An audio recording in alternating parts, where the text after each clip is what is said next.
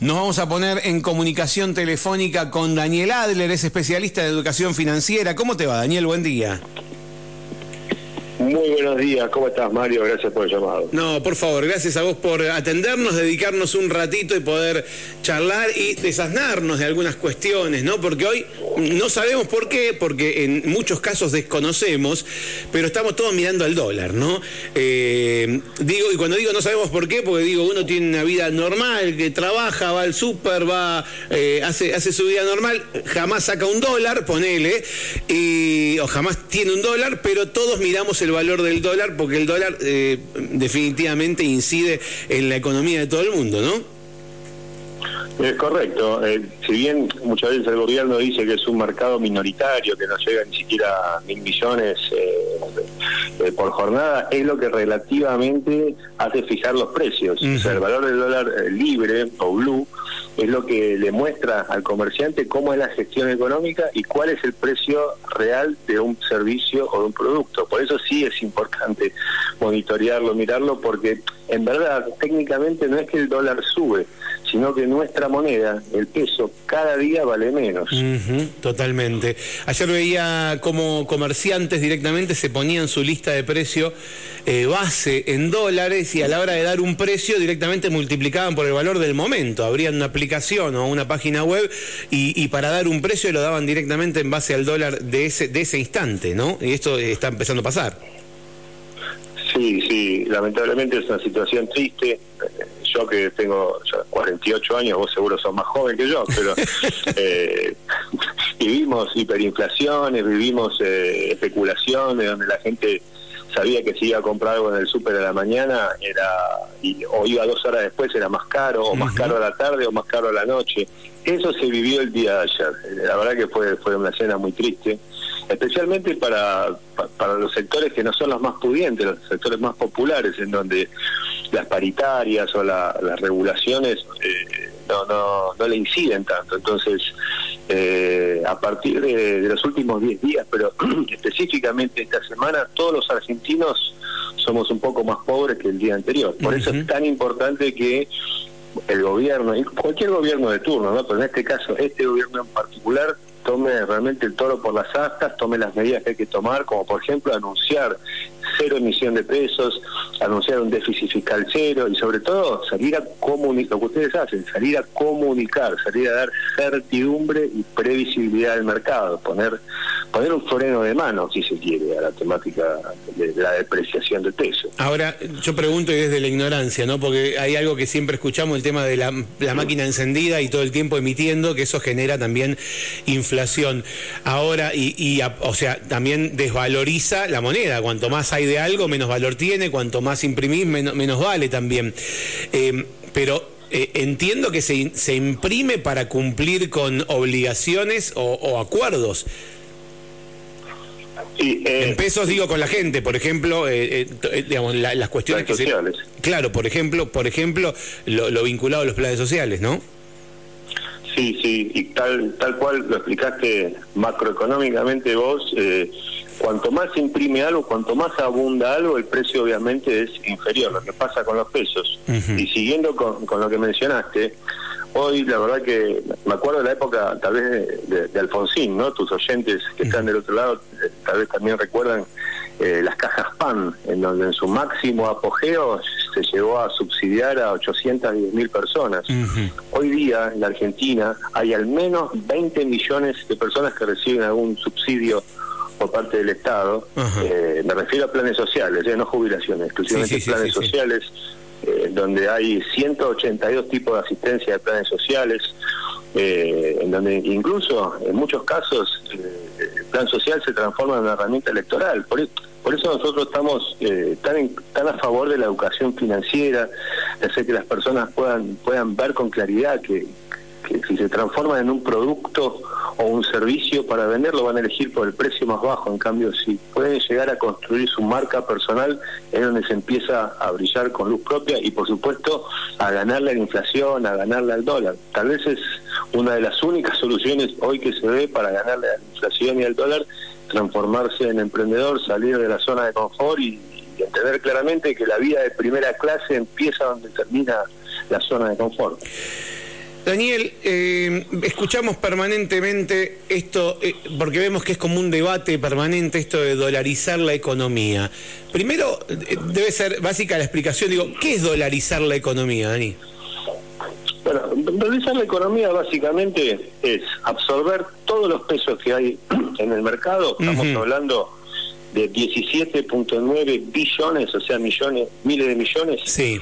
17.9 billones, que eso, lo digo, voy a tratar de ser lo más eh, sintético posible, ¿no? Sí. Tenemos así, tenemos de los 17 billones, billones con B adelante, ¿no? Sí, sí, billones. 17.900 millones, ¿no? Son 12,5, o sea, 12,5 eh, billones, son del ELIX. Eso relativamente es rápido de transformar en dólares porque es dinero bancarizado, digital. Y después hay una masa monetaria, o sea, la, plata efectiva que tal vez tenemos en los bolsillos, en, eh, cualquier lado, son 5,4 billones. Eso en total forma 17,9 billones, que son todos los pesos circulantes de la República Argentina. Por otro lado, el BCRA, o sea, el Banco Central, tiene las reservas netas, o sea, la plata real eh, líquida que hay en el banco, es 1.8 billones, 1.800 millones, ¿no? Y en activos no remunerados, otros 18 billones de dólares. La ecuación es simple, es dividir todos los pesos que hay en la República Argentina. Que estamos hablando de, dólares. Perdón, eh, estamos hablando de 30 y, 36 billones más o menos, por lo que dijiste. Un poquito más. Sí. Exactamente. Estamos hablando de dividir esos 17,9 dividido 20.250, lo cual daría un dólar hoy hoy en este momento, a esta hora de la mañana, un dólar de 883. para, para, para, me decías que hay que dividir todos los pesos por, ¿por qué? Eh, hay que dividirlo por la cantidad de dólares que hay en dónde, en la reserva del Banco Central.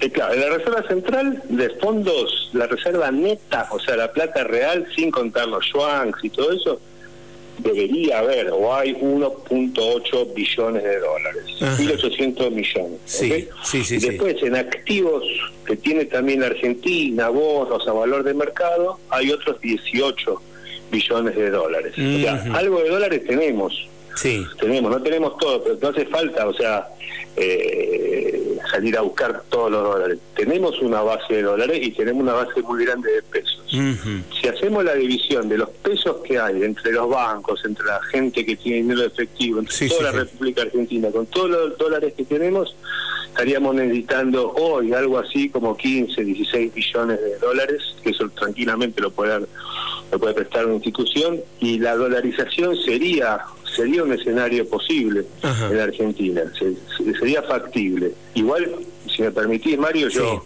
quisiera recalcar que acá en Latinoamérica solamente hay cuatro países dolarizados, que es El Salvador, que se dolarizó en el 2001, Panamá en 1904, Venezuela, que fue de facto en el 2019, y Ecuador en el 2000, que yo eh, estuve justamente unos meses después de la dolarización. Y dolarizar, yo lo quiero decir claramente, no es garantía de éxito. O sea, es está bueno, frena la inflación, da previsibilidad, pero si no eh, tenemos productos de alta calidad, el precio empieza a ser el precio que tiene todo, todo el planeta. Entonces necesitamos subir calidad.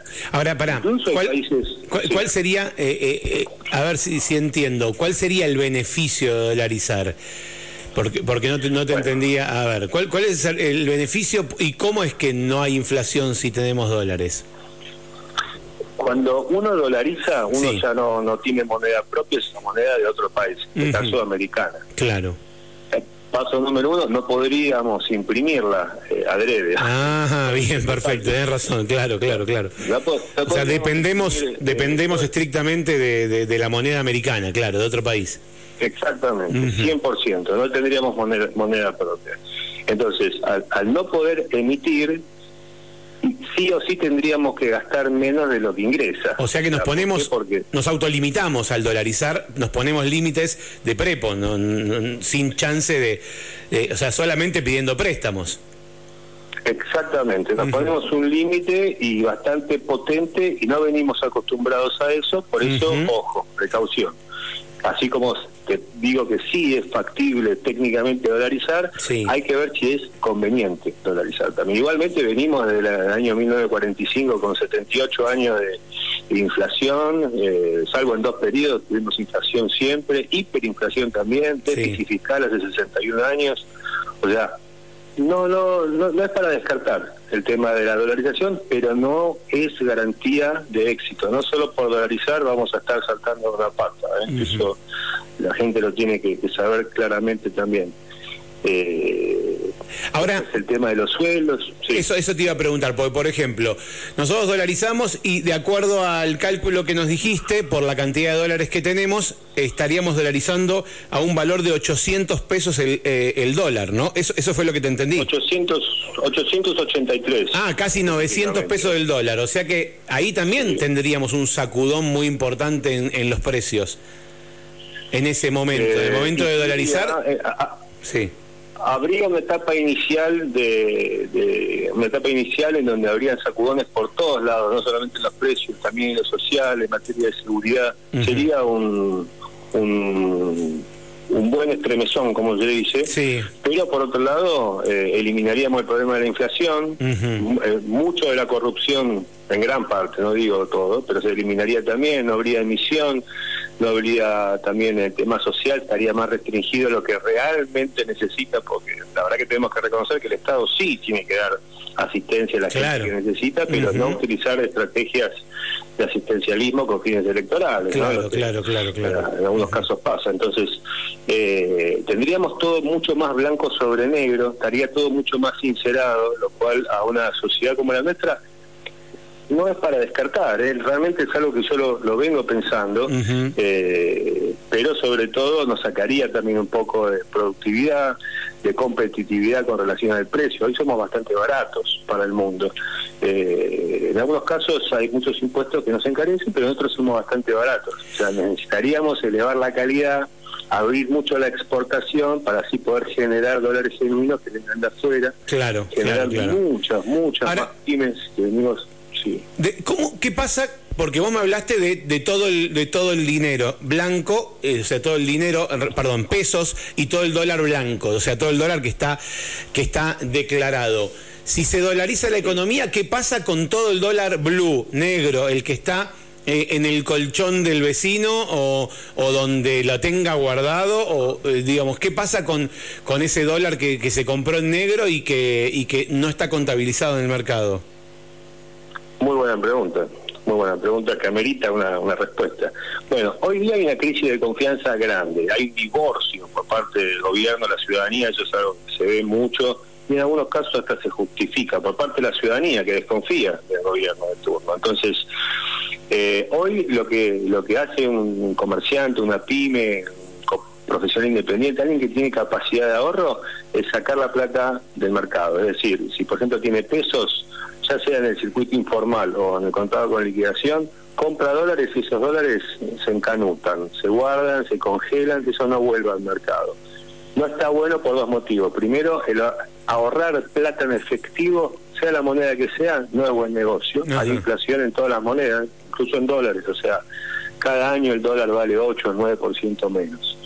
Eh, por otro lado, si jugamos contra el peso, conviene comprar dólares sí, sí, sí, totalmente. muchísimo menos que atesorando pesos. Pero en caso de, haber previsibilidad, imaginémonos un escenario en donde hay dolarización y en donde el gobierno de turno, que llega a esos cuatro años, es un gobierno electo por la gente que imparte confianza, que imparte normas claras, que hay eh, previsibilidad, que hay transparencia.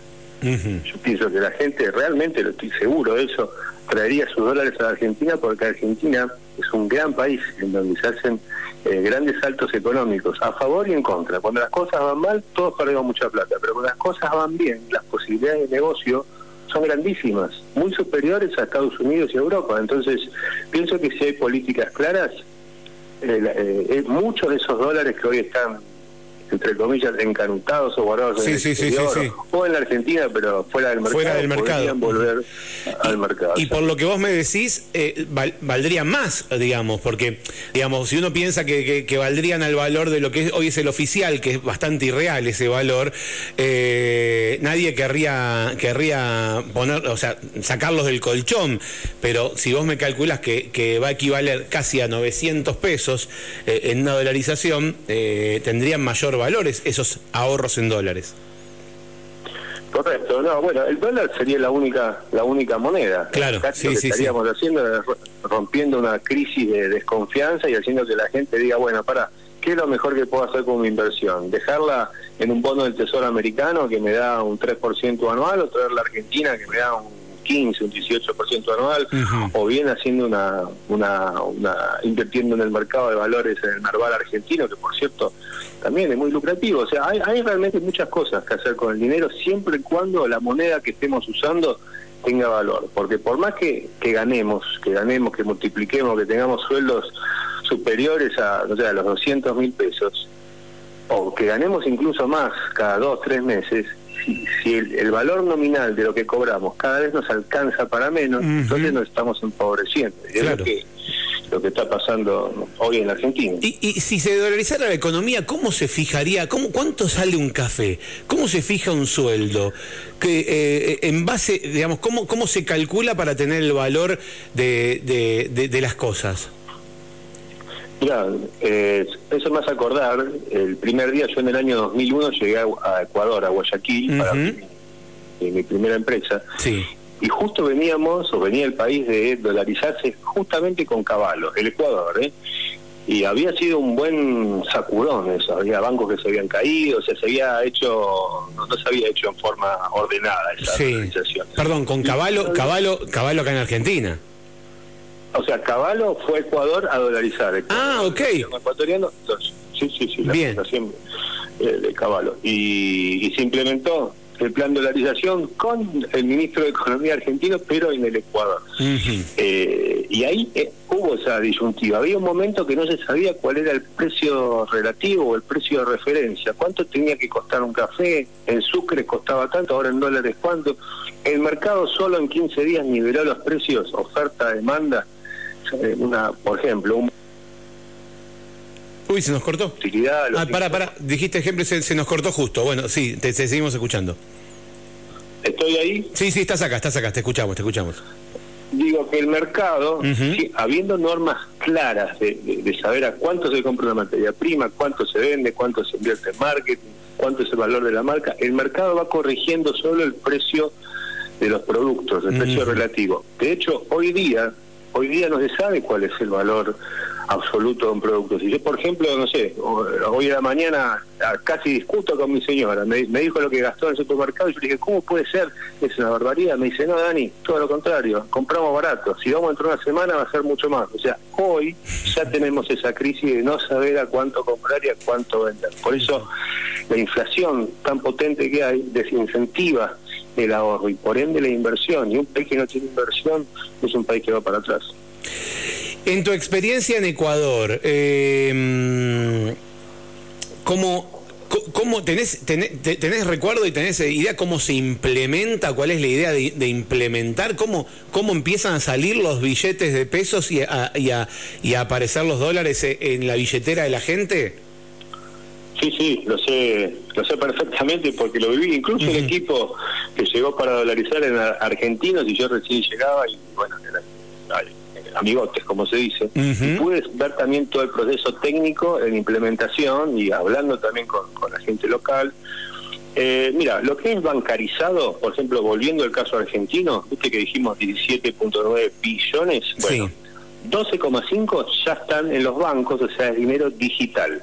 Eso es tocar un botón y transformar, eso es muy simple. Pero está existe el, papel, en algún lado está ese papel, porque vos dijiste dinero digital. 12,5. ¿El billete está de eso? ¿Hay respaldo de ese digital? Generalmente, eh, al igual que los dólares, mucho del dinero que existe en el mundo es digital, o sea, no, no, no hace falta que esté físico porque no entraría sino en las bóvedas de los bancos. Claro. Es, es dinero digital. Perdón, justo estaba sí, sí, sí. Eh, El, desafío es el circulante, el dinero en efectivo. A, ese, a ese me refiero yo. Pero ahí se puede implementar un plan, como se hizo en otros países también, en donde por un año, por 365 días, la economía es bimonetaria. O sea, quien venga con pesos, el comercio tiene la obligación de aceptárselos, pero una vez que entra al banco, ese peso desaparece, se destruye y se transforma en dólar, al valor que el dólar en ese momento. Y así paulatinamente tendríamos que tener un año para eliminar el peso y transformarlo en dólares en caso que eso eh, sea la solución a este problema y esté aprobado por, por el Congreso, por supuesto. Bien, bien. Eh, sin ánimo de que tenga ninguna ninguna connotación política partidaria. Te consulto. no importa. No, no, pero digo para, para poder eh, entender, dentro de lo que escuchás, eh, pues me imagino que también debes prestar mucha atención en lo que hablan los economistas, lo que hablan los, los políticos em, en cuanto a proyectos hacia adelante.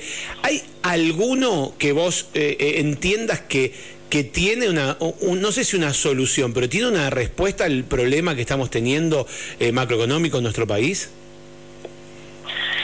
Eh, mira, hay un tema ahí que, que yo que yo realmente pienso y, te lo voy a contar acá al aire. Eh, yo pienso que no hay nadie exactamente que sepa cuál es la realidad, a menos que esté ya dentro de la Casa Rosada. Por ejemplo, a veces nos hablan de las estadísticas de la pobreza. ¿Qué es pobreza y cuánto es la cifra real? O, por ejemplo, ¿estamos seguros que el BCRA tiene 1.8 billones? O sea, ¿creemos en el INDEX? ¿Creemos en los comunicados de prensa? Es por eso que nada es exacto hasta el momento que uno puede entrar, fiscalizar y verificar. Igualmente son números que se ajustan, pero hoy día quien te asegura que, que va a dolarizar no es 100% seguro que pueda hacerlo. Es más, y quien dice que no va a dolarizar, tal vez es el camino que puede llegar a tomar. Por eso hay que hay que ver cuál es la realidad. Mira, el 50% de la solución es detectar el problema real. Y todavía no no, no sabemos cuál es el problema real, si es realmente los números que nos muestran, si la realidad es mucho peor. En cualquiera de los casos, todo se puede solucionar, lo que hay que hacer es ponerle velocidad, mucha velocidad de gestión. ¿Por qué? Porque hay mucha gente sufriendo hambre, hay muchos trabajadores en relación de dependencia, en blanco, de hecho está comprobado, cada día 2.800 argentinos que están en relación de dependencia pasan la clase media y aterrizan en la pobreza. Y eso es por la constante inflación, por la incertidumbre, porque no hay precios relativos. Entonces, sea quien sea que gane, tiene que sincerar la economía, tiene que decir la verdad y tiene que liberar mercados con normas muy, muy, muy claras porque la sociedad ya no se la va a permitir. Esto no da, no da para más. Tiene que haber verdad y transparencia. Bien, bien. Daniel, te vamos a molestar seguramente la semana que viene o la otra para tocar algunos otros temas y, seguir hablando de, economía, de educación financiera, que es tu especialidad.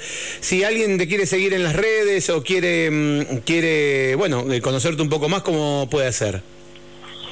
Dani.adler.ok es mi Instagram, yo mismo respondo todo y quiero aclarar que no es ninguna molestia, yo soy un oyente, ¿eh? acá en internet los escuchamos de San Martín de los Andes a Buenos Aires, somos su filial amiga. Bueno, te agradezco mucho Dani, te mando un abrazo, dani.adler.ok es tu Instagram para poder seguirte, vamos a, retomar contacto en cualquier momento, me acuerdo cuando estabas en Ecuador también nos escuchaban online eh, hace, muchos años, muchos años. Eh, desde Guayaquil, tal cual. Te mando un abrazo grande y te agradezco este ratito que nos brindaste. ¿eh? Abrazo, hasta luego. Hasta siempre, chau chau. Bueno, ahí lo escuchaste a Daniel Adler, especialista en educación financiera, dani.adler.ok en Instagram, si querés eh, seguirlo, si querés conocer un poco más.